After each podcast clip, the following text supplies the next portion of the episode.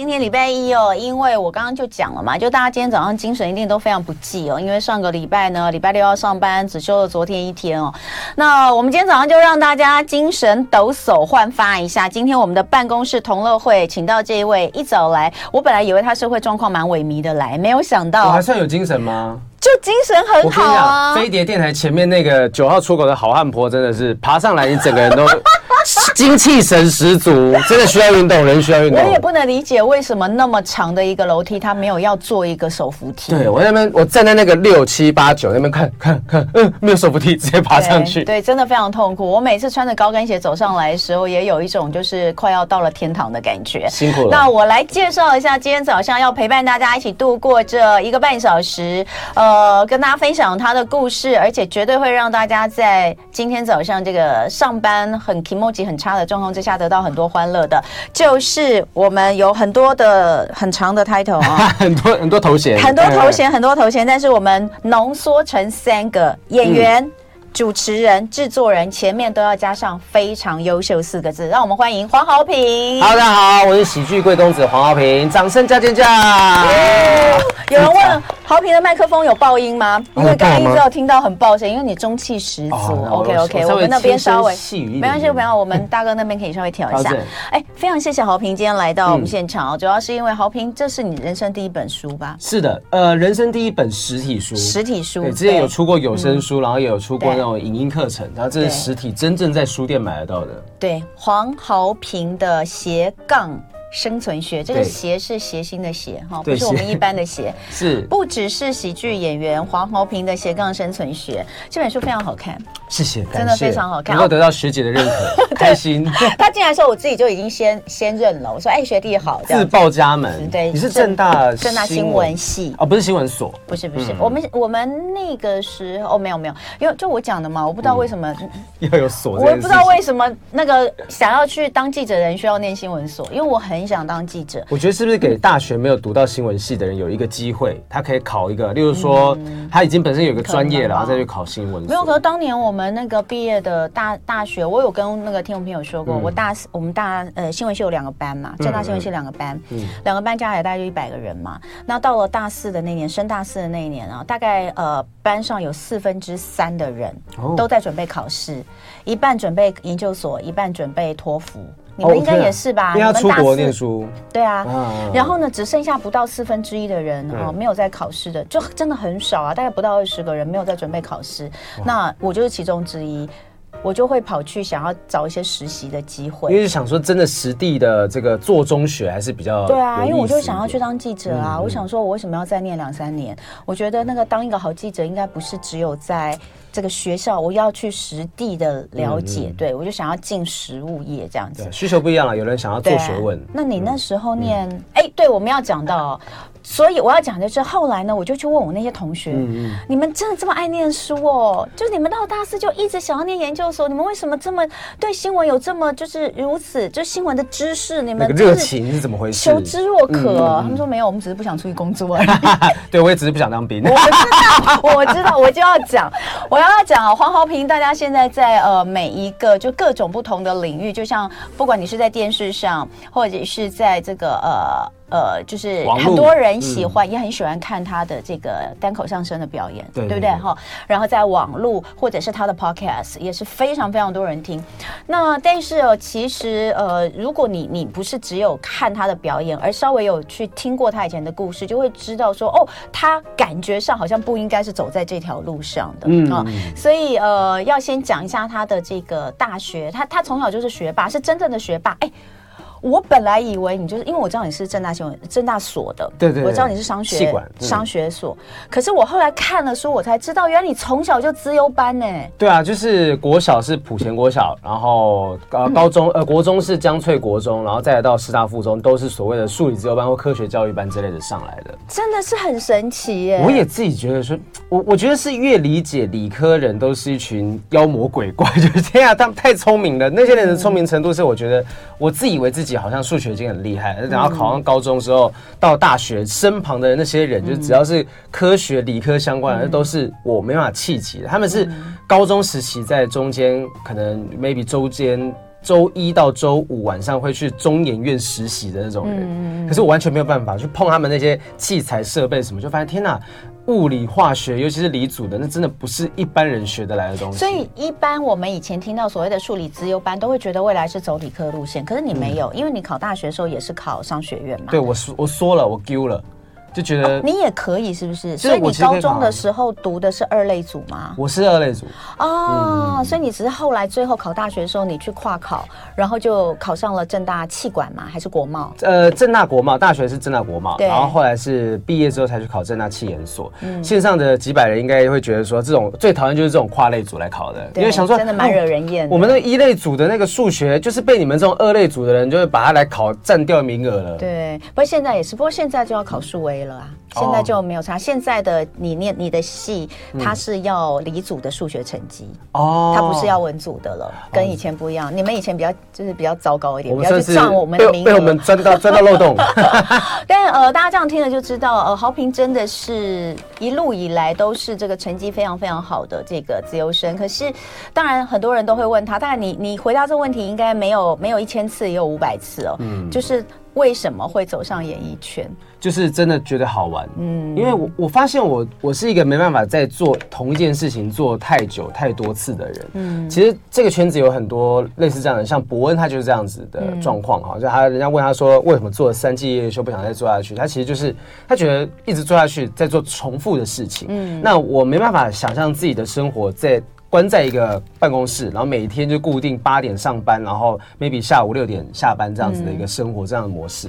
所以我想让自己的生活有一点乐趣。刚好在读书的过程当中接触到全民大闷锅、魔王选秀赛，或者是看那些表演啊等等，就发现哎，这件事情好像比较有意思。一开始也没有真的觉得说可以靠这件事情来赚钱，但是后来就慢慢慢慢慢慢做着做着，发现它有收入，然后又可以满足我自己觉得好玩的这个兴趣，就。慢慢的、慢慢的觉得，嗯，好像这一行是我可以做的事情。而且哦，嗯，比较不容易的是，你你的这个想法其实也不是说就是从从什么中学啊或什么开始。他很小的时候，其实在看电视，我们小时候也都有看电视。看电视的时候也都觉得，哇，这些艺人好有趣哦，这个生活好像很棒。他其实很小的时候就有呃。跟爸爸表示过说，哦，我将来想当艺人。那这个我相信是第二个你被问到最多的问题。第一个问题就是，哎，你为什么会走演艺圈？对对，对。第二个问题是，哎，那你家人没有反对吗？对，很很多人问，真的是从小到大，所以我都可以直接贴出一张，就是我直接请看这张单子上面写的字。呃，我家人其实。我觉得我爸妈是那种口嫌体正直，然后的网络网络用语啦，就是说嘴巴是这样讲，但是身体其实很诚实。嗯、就是他们其实嘴上会说啊、呃，你不要去啊，就当玩票性质什么的。嗯、但是实际上，当我结束工作，可能去跟周遭的亲友接触的时候，他们都会说哦，你爸爸妈妈给你欧了个一大鸡呢哈，就想说你在什么地方表演，什么地方表演。就像我这次出书，嗯、我爸也买了好几本送亲朋好友，嗯、而且是一直在买。嗯、我还想他可能想说这样子买可以帮我们冲一下那个。排行榜，嗯、但是他就是一直买，一直买，一直买，然后送给身旁的亲朋好友等等的。嗯、那我也很感谢，甚至我昨天才刚办签书会，嗯、我爸妈在没有告诉我的状况之下出现在现场。哦，你有没有感动到流泪？我前面已经先哭，因为我前面刚好，我我是当下觉得有点。尴尬是因为我前面刚好聊到我阿嬷的故事，然后聊完聊的时候，那时候是许荣哲老师访问我，昨天，结果访问完的时候我就哭了，就他们出现的时候惨了，糟糕，给爸妈看到这个画面，那我女朋友来，我爸妈也有来，就觉得嗯，就真的在乎的那些亲朋好友，真的是愿意在身后慢慢的推着你，慢慢的支持你，即便他们不会主动讲出来，他们也没跟我讲说要来，就直接出现，我觉得。这个就是现代很多爸妈的一个状况吧，就不好意思真的亲口说出来说“我爱你，我支持你”。嗯，但是哦，大家不要以为说哦，原来豪平好幸运哦，他一直以来原来爸爸妈妈就是呃嘴上没有说支持他，可是心里都默默支持他，但没有。但其实，在他的这个求学的过程里面，然后在他呃，应该是说前半段啦，因为后半段是你自己就什么都不讲了。嗯、对对，对，前半段的时候，他是曾经在小时候说他想当艺人，然后爸就赏了你一巴掌的那种。对，嗯、小学的时候啦，我还记得就是在我爸的房间，然后那时候电视还是。那种的很大台，然后不是那种一晶一幕电视哦，嗯、我就看了那个电视，然后想说啊，哦，爸，我想当艺人，我想当明星，嗯、我也忘记是谁在唱歌跳舞。嗯、那我爸听了一次，讲说啊，你不要乱讲话啦。嗯、我就想，爸，我就想当艺人，我想当明星。他就说啊，不要乱，不要开玩笑。讲到第三次的时候，我爸一巴掌就过来。嗯。啊，我也不知道我爸当时，我觉得他应该就是心情不好。我后来有个阴谋论，对，我后来有个阴谋论，就是他当时在办公，然后可能办公的刚好不顺利，然后一直旁边有一个死小孩在那边讲说，我要当艺人，我要当明星，闭嘴啦，这样过来。但是真的，我爸其实从来没有对我动动手动脚过，就那那一巴掌，我觉得他有一部分是人生就那一巴掌吗？我真的印象当中的，其他可能打到不记得了，不是没有啦，没有啦，就是真真的有印象，就那一巴掌。其实他其实我爸是一个很愿意用嘴巴去沟通的一个家长。嗯那我我认为，其实每个人情绪都是很复杂的。突然间你会逼到一个临界点，对他对小孩子做出什么事情？当然，我们觉得家暴绝对是不对的。可是我觉得当下那个是一个传统男人的管教方式。只是为什么会触动这件事情？我当时的想法就是啊，我爸一定真的很讨厌演艺圈。嗯，因为其实后来呃，好好几次，其实我觉得不止演艺圈呢。我觉得，嗯，你你爸爸其实你在你书中看到的。你的爸爸其实就是一个非常传统的爸爸，是是是，那种传统爸爸没有任何不好。为什么？因为呃，爸爸自己还有爸爸自己也是这个呃上班族，对对，上班族很稳定的上班族，支撑起一个家，对不对？所以他会觉得你如果有这样的能力，你其实他一定觉得你在这方面其实可以做的比他更好。是，因为后来后来他都是跟我讲说，你应该去考公务员。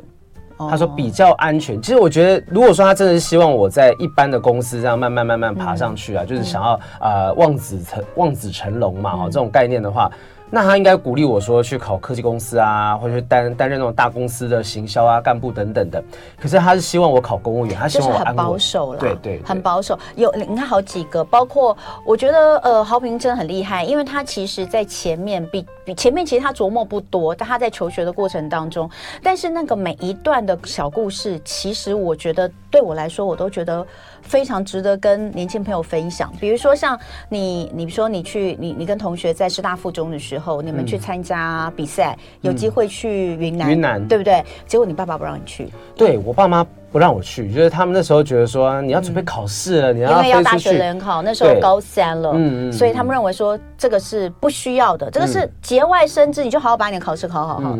然后他去那个展场当这个工读生，嗯、哦，结果因为表现得太好，那个微服出巡的总经理看上他，他不知道，他以为是只是来看展的，结果他讲的太好，人家总经理直接跟他说，留下这个工读生的这个方式，方式嗯、要破格让他来进公司当这个实习生、嗯、哦。工读生，这些都是很难得，对我们来说都是哇了不起。对，就你爸妈也是不要去，就他们会觉得说，这种天上天上掉下来的馅饼都不一定是礼物啦。然后他们觉得你就好好的读书，没有那么好的事情。嗯，那他们可能也不太清楚了解啊、呃、这些公司是什么公司，所以就不想不想让我去。嗯。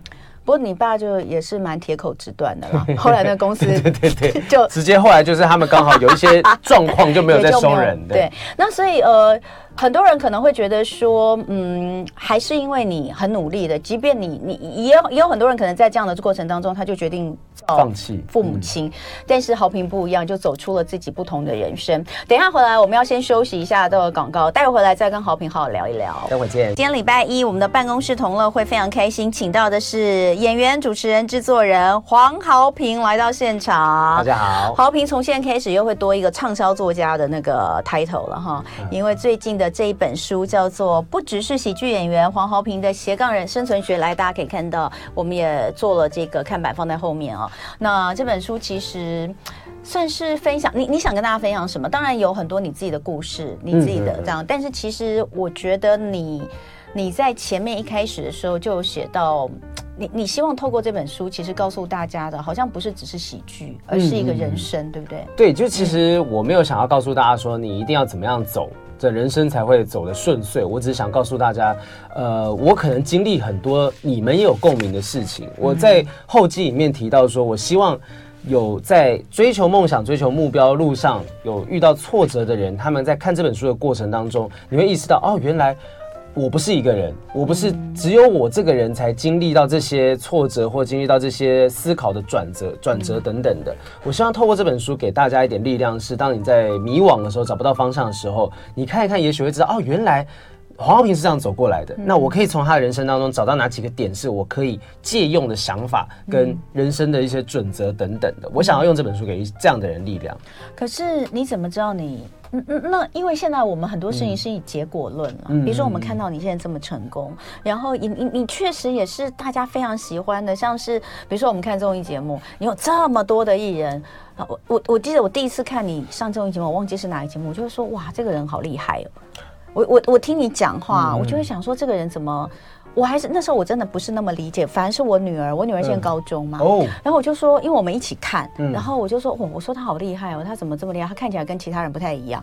然后我女儿就说，她本来就高材生啊，是我女儿告诉我的。然后我去 Google，那是很久以前，好多年前，我去 Google 我才知道，哇，原来你是这样的一个经历。嗯嗯嗯。那我我我们会觉得说，以结果论会觉得你你就是成功，你可能就是一个，就像你的你的研究所教授说的，你不管做什么，你都会。你都会做得很好。他那时候是这样鼓励我，对，所以我会觉得你就算是走你原本的商的路线，我相信你也可以走得很好。嗯，那只是他可能比较无聊。嗯，那你走你的路可以走出现在这样，也是因为你有那个天分，或是你适合。所以你刚刚前面在说，你想让大家知道，呃，你如果去遇到一些挫折的话，其实我也曾经遇到过这些事情，但是重点是。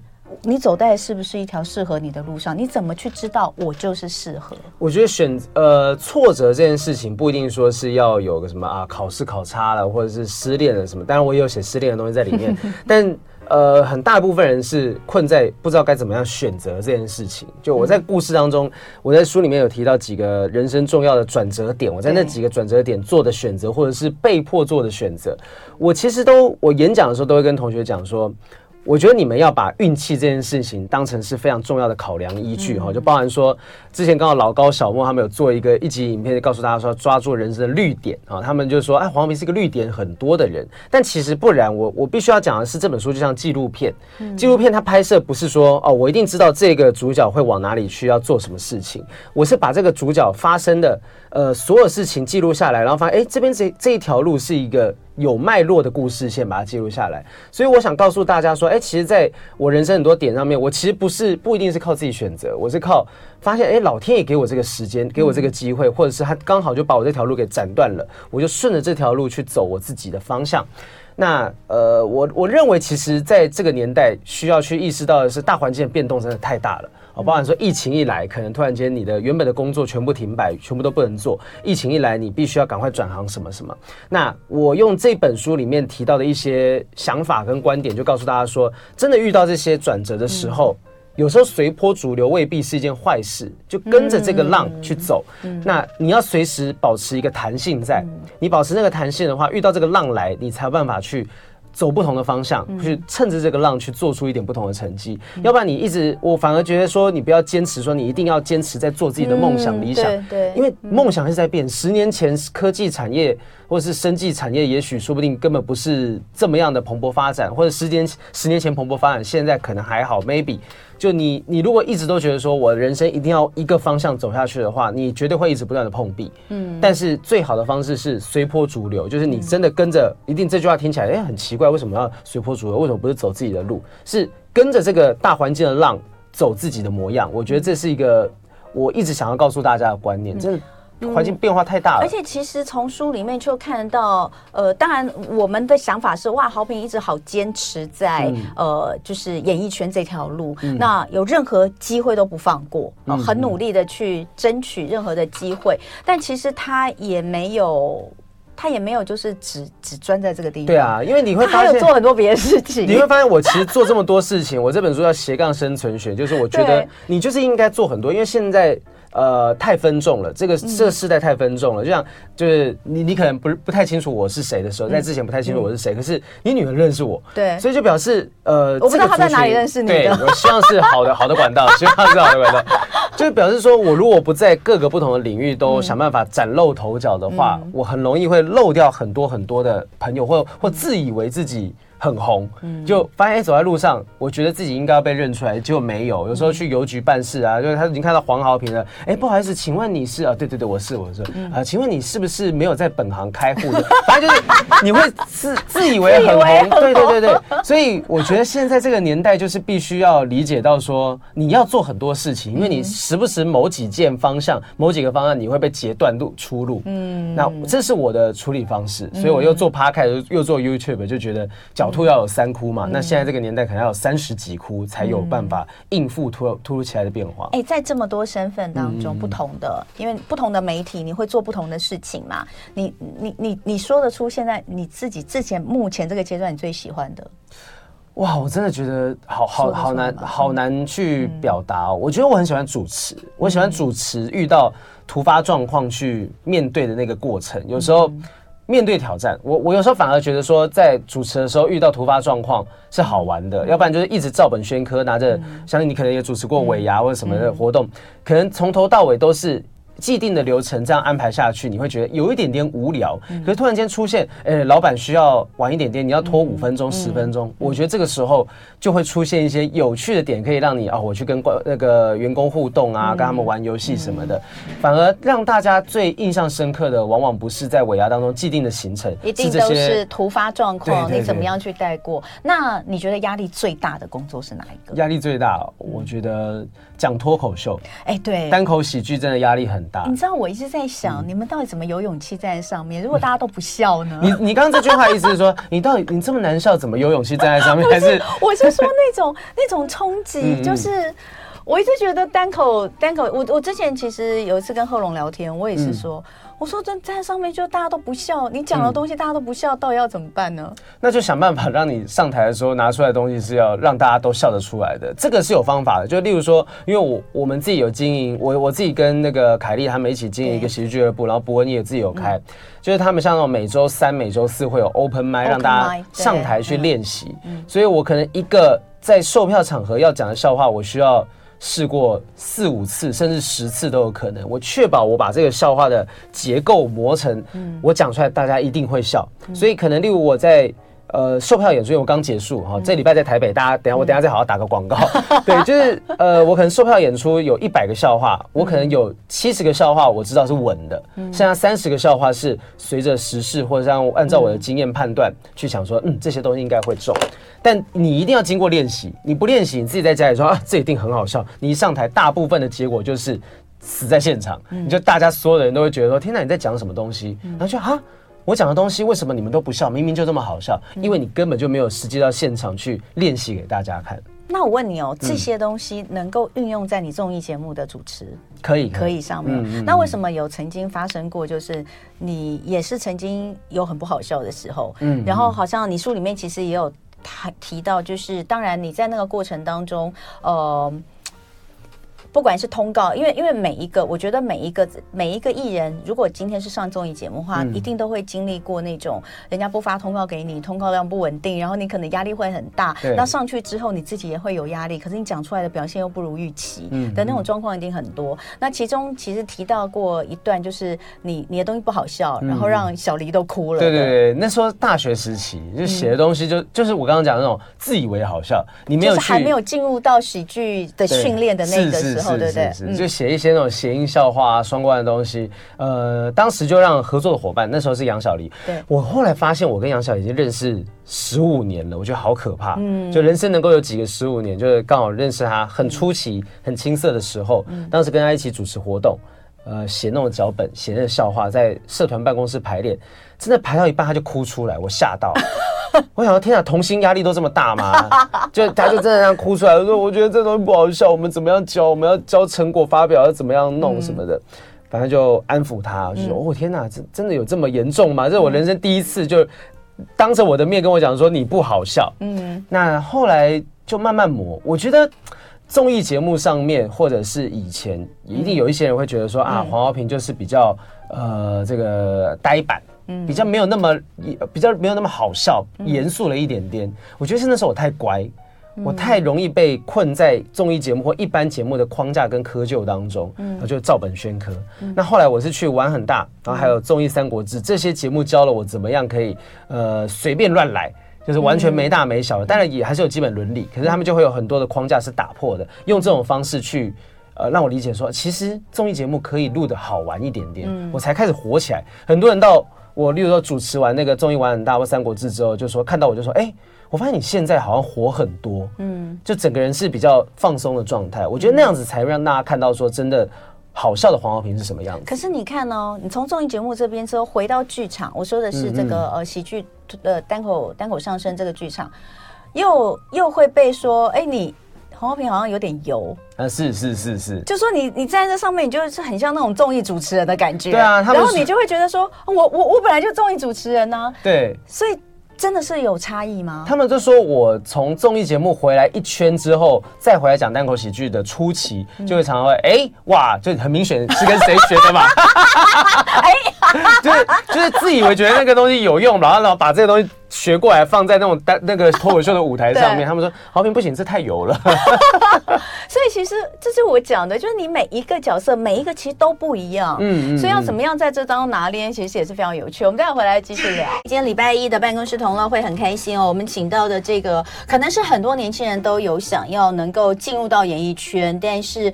没有这么容易，但你要说没有这么容易吗？现在我觉得又比以前好像又容易一点。为什么？因为现在的自媒体太多了，各种不同的平台，其实你想要。红，你你说红，但我觉得更多人是想让别人看到自己，想让你自己擅长的东西能够表现在大家眼前，他的管道又更多了。那今天在现场的呢，就是黄豪平。那豪平刚刚啊，我要那个先爆个料，他刚刚在看那个 他们在他们在传说，哎，到底收视率多少这样子？但我是目前还看不出个所以然来。好，因为这个要先给你打个广告好了啦。这个我们桃子姐，桃子姐的新节目是全明星辩论会，然后主持人就是我，呃，桃。桃子姐、视网膜跟我跟陈芳宇这样子，那我跟陈芳宇算是队长的身份在里面带队，然后大家就是一个辩论节目。但其实我觉得它更像是一个全明星运动会，大家知道嘛？哈，我们就把运动全部改成辩论，它真的就是一个记录下辛酸血泪的各种不同。说话成长型节目，嗯，所以它其实很很有意思。我最近要打的广告太多，我现在这礼拜又有演出，然后又有书，然后还有那个电电视刚上档的，真的很忙。所以我刚刚为什么会想要问，就是说，哎，在这么多节目当中，或是在这么多身份当中，他最喜欢的是哪一个，或是他觉得压力最大的是哪一个？嗯，就像刚刚我觉得他说最好玩是主持，因为主持的那种你可以突然间去抢救一些突发状况的那个成就感，真的真的很厉害。然后或者是说在结束之后，客户来跟你说。啊，真的还好有你，没有你的话不知道该怎么办的那一刻，你也会觉得我真的好爽哦，我好重要，终于攻下一城，就是让他们是认同的。有时候过来，有时候有那种结束之后，主持过来说：“哎，你辛苦了啊，这个没事没事。”他讲没事，你就知道完蛋了，一定有事。就 是就是一定上面刚出的什么包啊，没事没事，刚才没事没事，嗯，所以都是那种会其实有挑战能够克服的话，是很大的成就感。其实你的人生当中，像你的书里面写到的好多段，我觉得都都觉得好精彩。可能大家在看的时候都会觉得哇，真的是心惊胆战，他怎么会经过这么多的惊涛骇浪？但是说句实在话，可能对他来说，呃。常常都是这种状况，我觉得应该是常常都有这种状况。那当然挑出几个比较呃呃比比较你印象深刻的曲折点，比如说像是那一场台风，因为因为呃我们常常会讲说你一定要努力哦，就是你会成功是因为你很努力，你不放弃。嗯。可是豪平会告诉大家，努力之后其实最后你还是要靠一点运气，任何事情都一样。所以你觉得一路以来自己运气都还不错吗？我觉得相对于其他人来讲，我必须要讲，已经算是不错。我不能得了便宜还卖乖，说哎呀，我真的是很坎坷什么的。但确实，呃，应该说是我我去把那个自己目前遇到的很多意外跟惊喜。就是好好的抓住抓住那个机会，然后就往下走。如果今天我硬是说，哎，这个机会来我不要，这个这个事情来我不要的话，我可能就会一直碰壁。所以像包含刚才就是你讲到那个台风那件事情，呃，其实那台风就是说我要去综艺玩很大录第一次录影之前，那个时候你你是还没当兵，还没当兵嘛，对不对？研究所延毕，然后还没有当兵，我就通常还没当兵的男生，你要出国的话，就是上网填一个出境许可就可以了。结果那个出境许可呢，你如果是在延毕的状况。当时暑假延毕状况，你还没有缴交注册费，你的资料就不会被登记成学生，所以你上网申请是没有用的，你必须要亲自到市公所、区公所去申请。所以这个麻烦之处就在于说，我隔天早上是八点的飞机，那公市公所通常是八点半才上班，你根本没有办法。结果隔天早上，我真的到机场死马当活马医，打电话到公所，竟然有人接。为什么？因为前一天晚上有一个台风，刚好在经过台湾北部，但是没有灾情。可是如果说今天有，就是新北市政府的规定是说，如果有这个台风过来，有陆上或海上台风警报，二十四小时都要有人，有人留守。对，有人留守，就刚好就真的有人留守，我就打电话请他帮我填好资料，他传真到机场，我就飞了。嗯，就。大家都觉得哇塞，运气太好了。我是回来之后才知道这件事情，我就去跟他们感谢的时候，他们说：“哎，你运气很好。嗯，要是没有那个台风，你真的飞不出去。”你是说你跟谁感谢？区公所？区公所啊，我那时候亲自去区公所感谢，因为你知道我们那种就是服役当兵要真的很感谢那种义政灾防科之类的，对对对，谢谢他们安排啊，去做很多的东种种的东西。那那时候包含说他们七早八早的帮我申请好那些资料，送传真到机场，这整个过程就我觉得。在半个小时之内发生多惊险，因为再一下下飞机就要关舱门就要飞了。因为可是那个那个过程当中，其实有好几个好几个点呢。嗯，第一个就是你前一天晚上才发现这件事情。对对对。然后呢，你也打了电话问了，他就告诉你就是这样，你必须要呃，你必须要，除非你区公所帮你传，不然你就是要亲自去办理，对不对？那所以你当时的想法就是，那我明天就不要去搭飞机，不可能嘛，因为是一早的飞机。嗯嗯。但是制作人还是经纪人，经纪人经纪人叫你要去，对不对？对，他说你就来。机场嘛，真的大不了你就搭不上飞机嘛，对不对？对对对，他那时候这样讲很荒谬啦，他就讲说你就去闯闯看嘛，这边海关眼睛一眨没看清楚就就就错过了。然后我记得他是八十六页啊，然后。他就很骄傲，他看到这本书很骄傲，说：“哎，我就是当年那个鼓励黄豪平去闯闯看海关的人。”他说：“我是 Miss Miss 呃 Page Eighty Six，就 是八十六页小姐。”他说：“就是因为他去鼓励我去闯海关，我人才会在机场，要不然我当时可能就真的待在家里，就不会去啦。因为你会觉得我去也是白去，我就出不去嘛。我就是我没有拿到那个证明嘛。对啊，我人在机场，我才有机会说，我打个电话碰碰运气看看。所以他人因为去了机场，然后继续打，一直打，一直打，居然在。早上七点的时候，去公所有人接电话，嗯嗯、然后就帮他传真到机场。呃，那个是外交部的那个柜台，领事事务局的柜台。然后他就拿了，然后他就跟着大家一起搭上那台班机。我相信这是原本想都想不到的。嗯、那所以后来豪平说他在很多地方讲这个故事的时候呢，呃，大家都会说那是因为你努力不懈啊，你没有放弃啊。可是豪平就会说。还是要运气，因为如果没有那个台风，嗯、怎么样那个时间都不会有人再去公司。而且如果我的经纪人不是这么坑的，觉得说海关应该会没有看清楚吧？如果不是这么坑的经纪人，我不会被洗脑说真的跑去机场。不是，可你当时不是也觉得说心里面的 OS，只是你没有跟经纪人讲，对啊，啊，说有些事情是不用试的啊？难道你一定要去吃了大便之后才知道大便不好吃？对，可你还是去做。但是很多人也许也不懂，那这这一个演出，这一个这个。出差去那边拍，对你来说有这么重要吗？嗯、应该说它就是一个契机。当时在玩很大之前，大家认识的都是模仿的黄豪平，包含像模仿吴青峰啊，就你有听过我模仿吴青峰吗？没有哎、欸。就你那你你知道苏打绿吴青峰吗？我知道啊，对啊，就是就是他唱歌的。嗯、你知道江村大雨让这座城市颠倒，我会不能多唱太多，怕那个版权。哎、欸，可是你们还好，你们一定有版权。那反正就是。呃，我那时候就模仿吴青峰，模仿康永哥，模仿焦哥等等的各种不同的呃声音嗓音，呃，大家就认识我模仿的角色，就像有点像是郭哥郭子乾吧，就是大家都认识他模仿的角色，可是我们原本的自己好像就比较没有被大家给认识到，嗯、所以是因为玩很大才被大家认识到黄豪平本人是谁。嗯，虽然说那个时候是以就每一次在玩很大里面关主都需要扮一个不同的角色、不同的身份，可是不管是讲。地点的资讯，或者是跟来宾的互动等等，那必须要靠自己这个人，就是黄豪平这个人。所以等到后面，就慢慢越来越少人会讲说：“哎，你是那个贾清风、贾康永。”他们就说：“哎，你是黄豪平。”就记得我的名字，甚至不太清楚哦，原来你以前是做模仿出来的。我到现在认识朋友，就是我去录全明星辩论会，认识到视网膜跟他经纪人。就他们，他们很惊讶说啊，你模仿清风好笑。我说这是我出道的理由。欸、对，我也觉得好像，但我不知道你是模仿，我是看书之后才知道。因为焦哥有帮你写序嘛，嗯、就是说大家都说，就你你当年因为生你你当年其实很常模仿的一个人也是黄子佼嘛，嗯，对不对？嗯、所以我也是这样才知道你其实是模仿出来，我不知道，看了书之后才晓得。所以我觉得这是一个好事，就代表说，呃，我靠着模仿这个武器被大家给认识，嗯、但是后来我用黄和平这个人本人的身份被大家给记住。对我来讲，我觉得这代表说，终于我有一个样子出现了，就是一个轮廓出现在大家面前。大家想到黄豪平，会想到哦，可能 maybe 学霸或者是什么高材生，然后在综艺节目上面很好笑，而不再只是说哦，他模仿很像。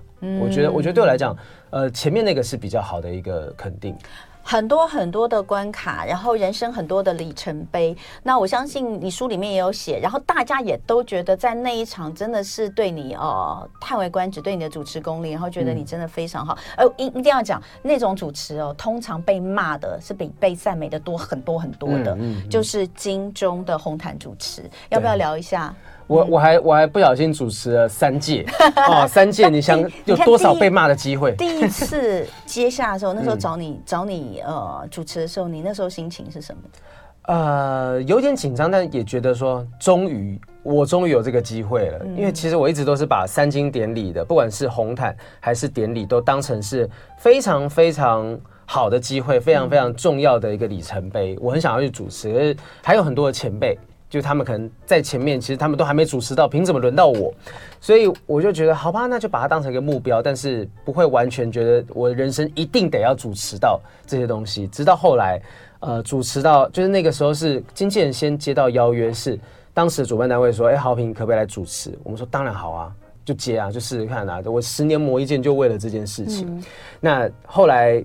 辗转得知说，好像其实好几年前，焦哥在主持金钟金金钟的时候，就有跟他们提过我的名字。嗯，但是他们一直没有把这件事情放进名单当中，没有觉得哎，黄浩平应该 OK。是那几年我可能在单口喜剧刚好被大家给认识到，嗯，然后也有综艺节目，所以这些东西加在一起，他们觉得黄浩平好像差不多了吧，准备好了吧，那就把他放在这个位置试试看。那我运气也很好，我的第一个搭档。玛丽，她就是我那时候在综艺《三国志》一起主持两年的伙伴，嗯，所以我们其实就已经很熟了，我不太需要花时间去彼此磨合彼此的那个节奏啊、丢球的方式等等，所以我觉得在星光大道上面第一次是很安心的。因为你知道有认识的人，而且玛丽也是，大家也有都都认识。玛丽也是非常非常稳，她她也主持了两届以上。我们的台柱啊，对啊，就是飞碟一姐嘛，对不对？他讲他会，他讲说 啊，怎么把这件事情讲出来了？没 有没有，他说年纪不是年纪不是。然后我就觉得说，我你看讲运气这件事情，如果我没有机会进到综艺《三国志》认识到玛丽，我可能第一次主持星光大道会是非常忐忑、忐忑不安。嗯，所以这一切的一切，我觉得都有一些。冥冥之中吧，或者是我找到那个路径，就钻钻钻钻钻往下走。嗯，对。那你怎么去克服？一定会紧张，而且一定非常紧张。嗯嗯嗯。哦，我有一个特别的方式。嗯，我就你你以前的星光大道都有放到网络上面嘛。嗯。我就在运动、健身或者在通勤的时候，通勤啊，通勤不是偷情啊，通勤通勤啊，on the on the bus 啊，那种时候我会听耳机，然后里面的传来的声音就是星光大道的现场，所以我会听到那种吵吵杂的声音。我我的目的不是说我去理解他们都怎么讲，我的目的是去让自己习惯那个声音，对，习惯那个氛围，旁边的吵杂的声音，还有说，好，现在下来的那一位是谁谁谁谁谁，嗯，习惯这个氛围，你就比较不会害怕。当你踏上那个星光大道的时候，你知道说，OK，这就是。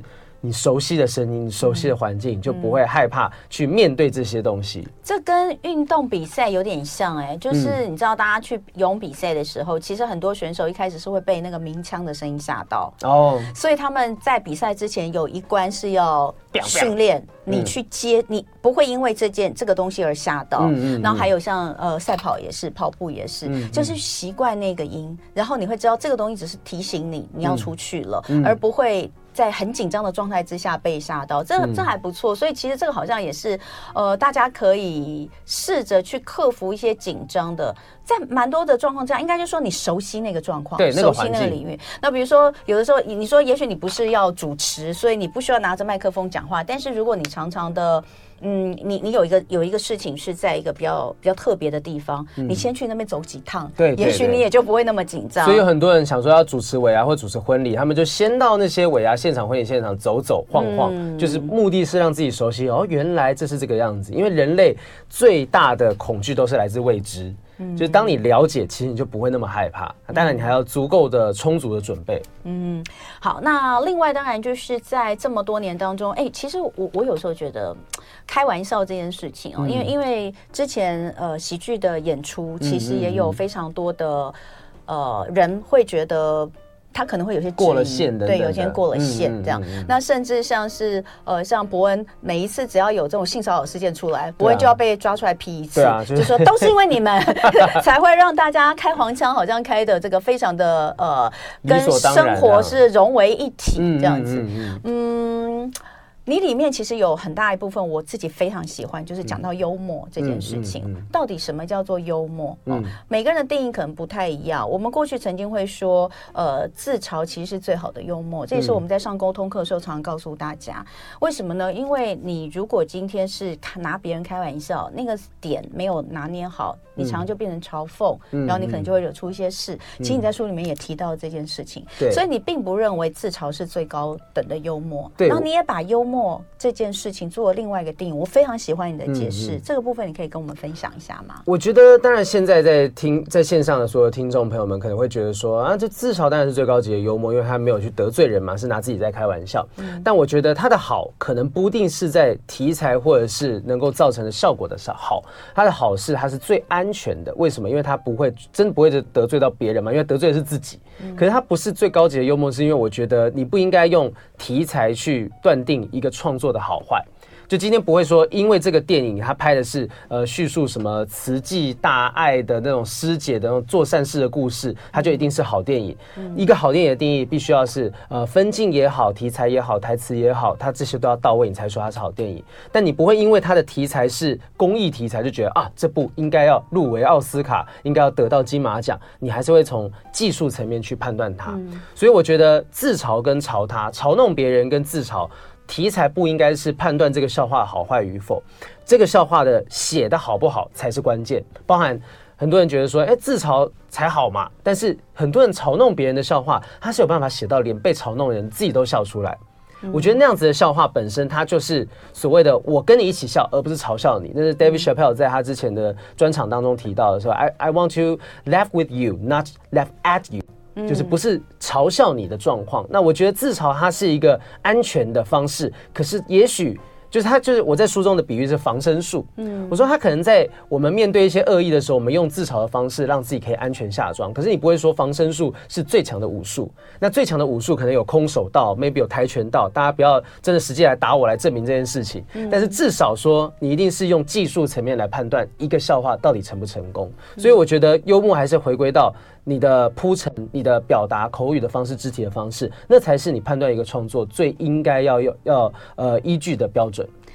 在你的这个演出过程中啊，其实呃，书里面其实也写到一个东西。嗯、我为什么要讲这个自嘲或者嘲笑他人？你的你的性向一直都会被拿来，嗯，被被其他人当做段子，嗯哦，嗯嗯那那个就是嘲他嘛，对不对？对对，如果他们嘲弄我，那就是嘲他。对，那我们待会就回来就讲一讲这个部分，你是什么样的一个心情？嗯、好的。今天礼拜一的办公室同乐会非常开心哦，请到是演员、主持人、制作人，他其实还有好多身份，现在又多了一个，即将就是是作家，也是畅销作家的黄豪平来到现场跟我们聊聊他的这本书。不只是喜剧演员黄豪平的斜杠生存学，这个斜杠其实我觉得他不能，目前为止他。他不能，因为这个斜它是斜斜斜心的斜哦，诙谐的谐。呃，如果要讲我们一般说的斜杠哦，斜线的斜的话，我觉得你现在还没有到，因为你还是在同一个领域哦，你知道吗？我们所谓的斜杠，因为刚好我前阵子有一个朋友他在写一个博士论文，嗯，他要做的就是斜杠，可是他的斜杠是你真的要完全跳脱。你是说，例如他可能是工程师，但他去卖鸡排这样子？哎，对，这样斜杠，或者是比如说你现在是这个呃，你现在是你现在是这个呃演员啊。那你未来可能回到你的商业，你去开了一间公司，可是这个公司呃跟你的这个领域无关的，嗯，它叫斜杠，就是就是他们可能分的就是再再再细一点，明确。对，你你是这个，你虽然是制作人，你是演员，你不能，你只能。所以目前跟幕后这 编什么演而优则，演而优则歌，编编而优则导，对，这种它还是同一个领域的。它不能算斜杠。我们现在改那个副标还来得及吗？没没有，你还是斜心的斜，那没有错啊。你是诙谐的谐。嗯啊，刚刚我有问到，就是说在呃自嘲跟嘲他这件事情。嗯，那当然我们在综艺节目里面，我们常会看到大家就是互相互相吐槽嘛，对不对？大家说哎，互相吐槽啊，这样这样，这个好像就是为了戏剧效果。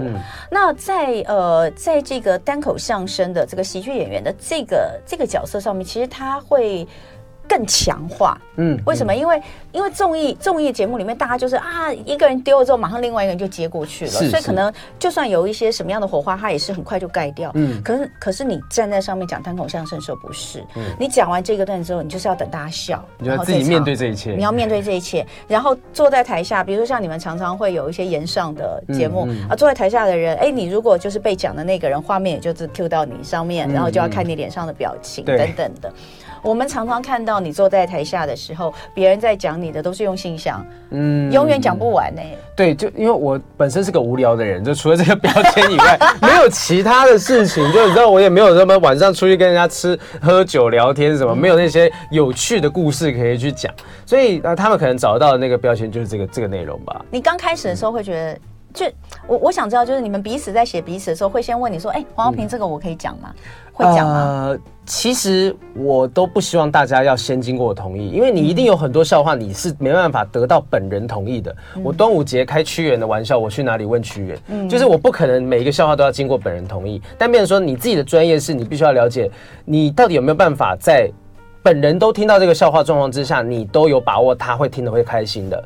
就我觉得那个动机其实要想办法融入在你的题材当中，你要让观众听众听到是觉得哦。我开他玩笑，但是我不是讨厌他。就我们刚做完一个 roast battle，嗯，就我们做这个叫兔火烤大战这样子一个东西，我们就 roast battle 互相攻击。那呃，我们在说明会上面跟大家讲的一个观念是，我在攻击你，我在开你玩笑的时候，不可以让观众真的觉得。你真的讨厌他，因为这样子观众就会觉得，哦，我看的好像是两个对骂，而不是两个笑话互相在冲击的过程。所以我觉得在综艺节目上面也好，或者是私底下也好，就这些东西是综艺节目，我很明确的知道说，他们这样开我玩笑，并不是真的讨厌我，或者是觉得我呃我的气质阴柔这件事情是一个不好的事情，是他们觉得这件事情他信任我接得住这个球，他信任。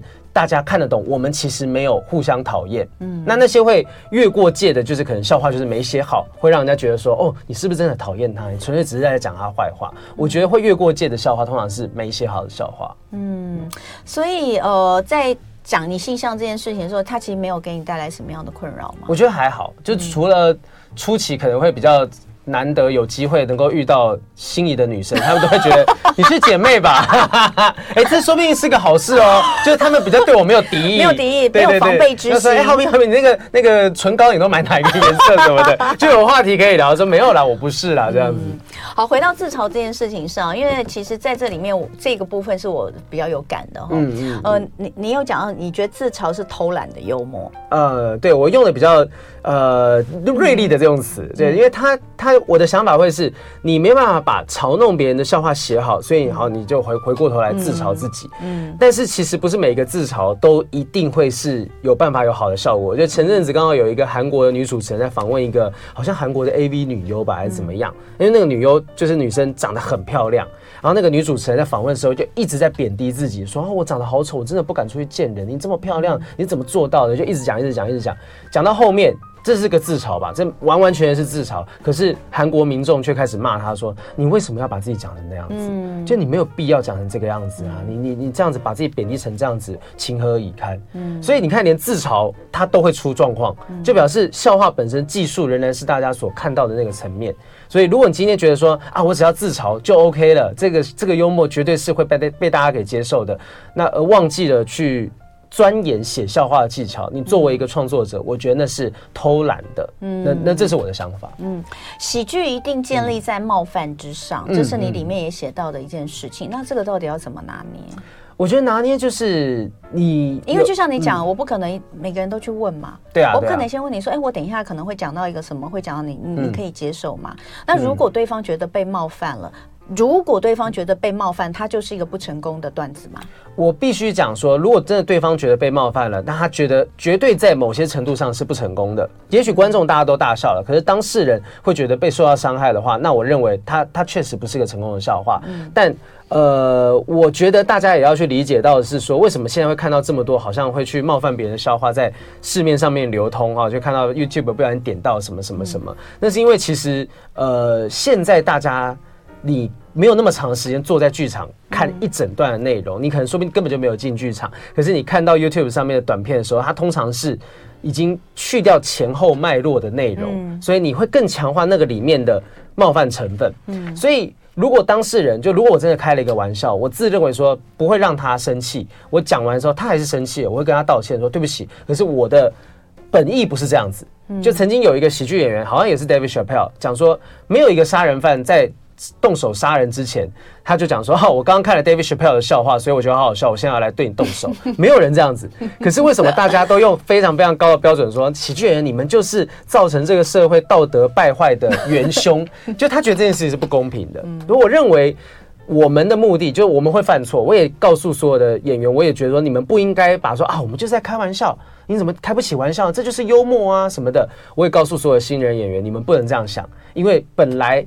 你就是在尝试的过程当中，有可能会越过界、越过线。我希望这是互相了解的，观众理解，演员只是希望大家能够让这个社会、这个世界上多一点笑声，多一点欢乐。那演员也要了解，观众也是人，你们不能够无止境的说你们听不懂，一定是你们开不起玩笑。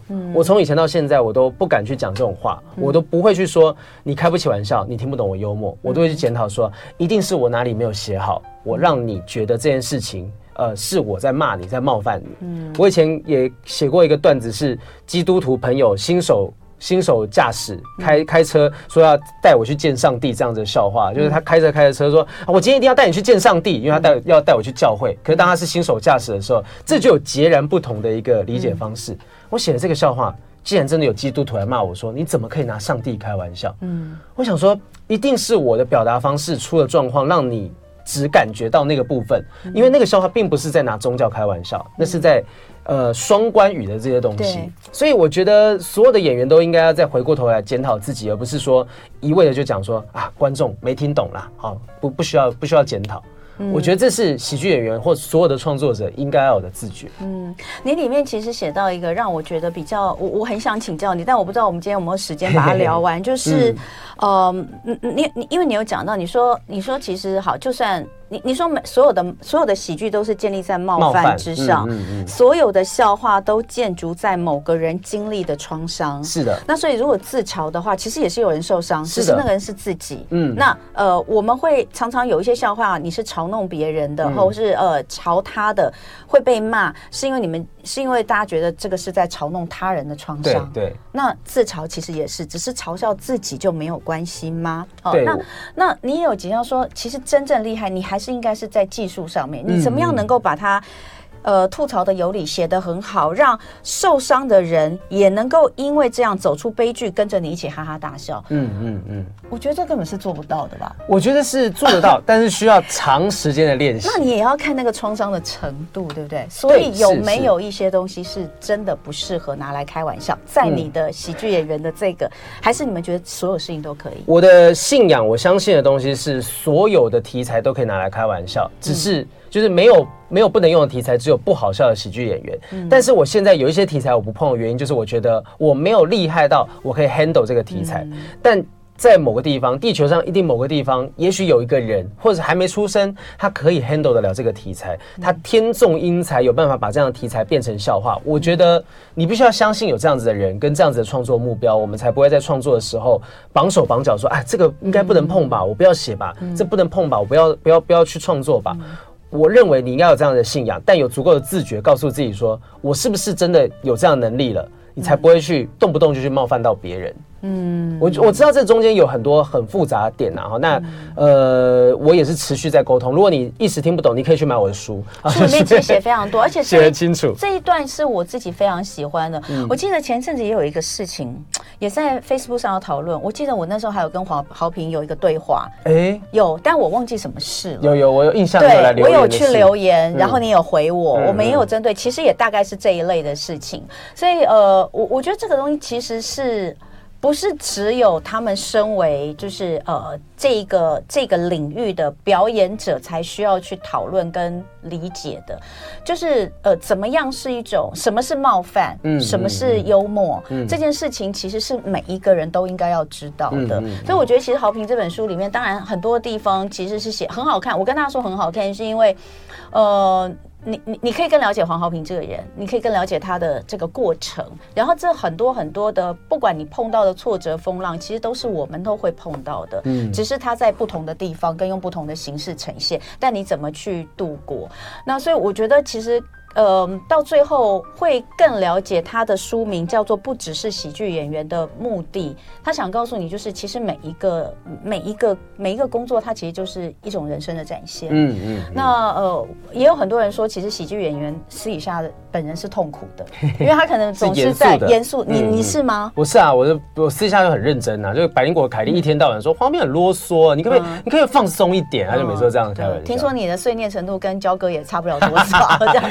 焦哥自己写的，是是是。哦、呃，但最后我想请你跟大家分享一个东西，嗯、我觉得这是在书里面我看到很感动的一个部分，就是呃，你有写到，就是当年其实让你的在你在高中的时候，就让你心中真的有萌芽，曾经觉得我就是要进入到演艺圈，但后来却没有的，就是第一个参加的那个模仿的，嗯、呃，就是模仿的魔王选秀赛，模王选秀赛。可是到十年之后，你又跟着这些人一起，嗯嗯，一起在这个表演的舞台上，然后你后来。大哭，对，我去看那个闷锅出任务。对，你可不可以讲一下这个这个过程？其实，呃，当时就是闷锅出任务是好几年前，现在你们在 YouTube 上面看得到全片哦，然后很多人看全片，然后这种东西怎么会登得上那个舞台之类的？真的要到现场看。然后我当时看会爆哭的原因是我发现。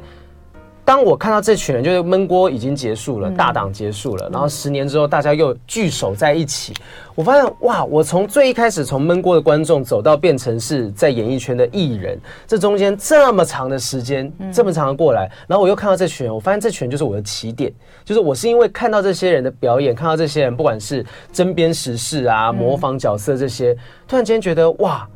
这么久了，我发现原来我已经走了这么久了，嗯、然后我就看着看着就哭出来。我旁边人看到吓到，我说：“这不是喜剧吗？你怎么看到哭成这副德性？”嗯，所以我觉得很感动的是，原来这么多年来，我都还是持续在这条路上面走，没有没有中断过。我我对我对这件事情感到佩服。